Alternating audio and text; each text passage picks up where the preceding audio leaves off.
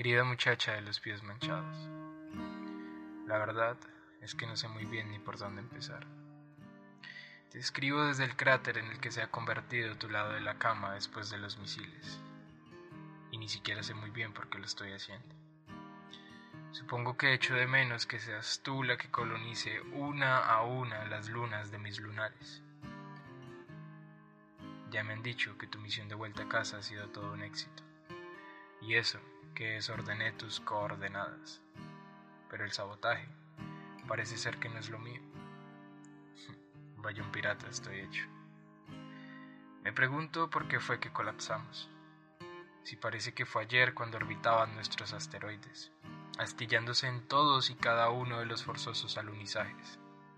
Allí fuera, Houston sigue teniendo un problema, y ojalá fueran tus satélites estrellándose fugazmente en mi universo pero no.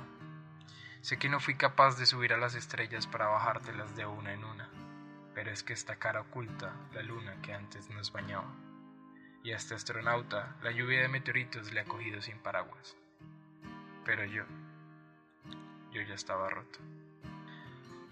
Roto por no saber descifrar las claves de tus clavículas, incapaz de medir con precisión finita tus volúmenes y de trazar rectas entre tus curvas nuestras geometrías aquí ya no sirven de nada porque te has llevado todos y cada uno de los mapas que trazamos el uno del otro. Y a ver quién se atreve a unirme a mí de nuevo sin ti. Querida muchacha de los pies manchados de tinta, cometas y del café de las seis y media.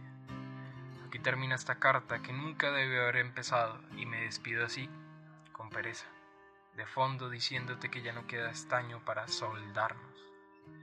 Suena irónico, ¿verdad?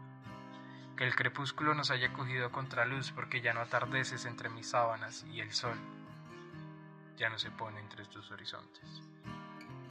Y solo te pido que al final recuerdes que esta es una misiva de desamor universal.